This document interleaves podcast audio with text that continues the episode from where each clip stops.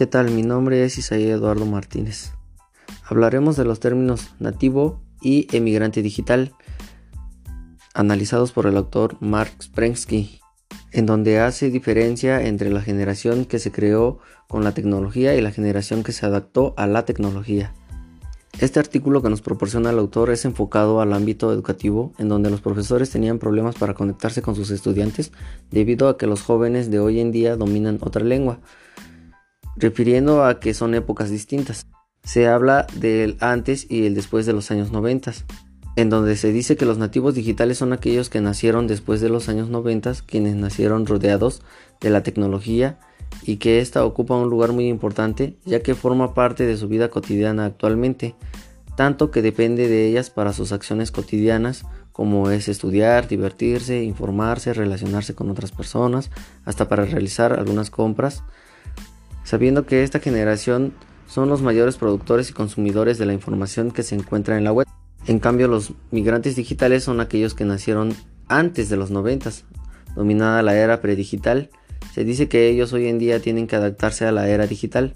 Es decir, se dice que la era digital es un idioma y ellos aprenden a hablarlo, pero al aprenderlo y no usar su lengua materna, habrá rasgos que los hará diferenciar de los que son nativos.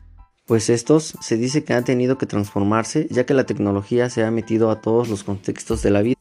Una de las diferencias entre estos dos términos es que los nativos están más acostumbrados a recibir la información de manera ágil y rápida ya que los medios que tienen así lo permiten.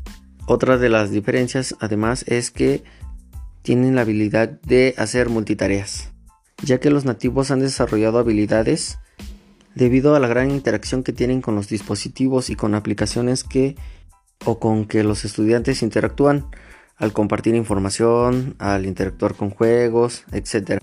La tecnología pues sigue avanzando en los últimos años. En la educación ha causado aspectos muy notorios ya que los sistemas de educación siguen utilizando los métodos de hace años para instruir a estudiantes que han nacido en una época diferente. Pues nos hace mención el autor de que las generaciones han cambiado muy rápido, ya que los niños de ahora están aprendiendo de manera diferente a como lo hacían sus padres.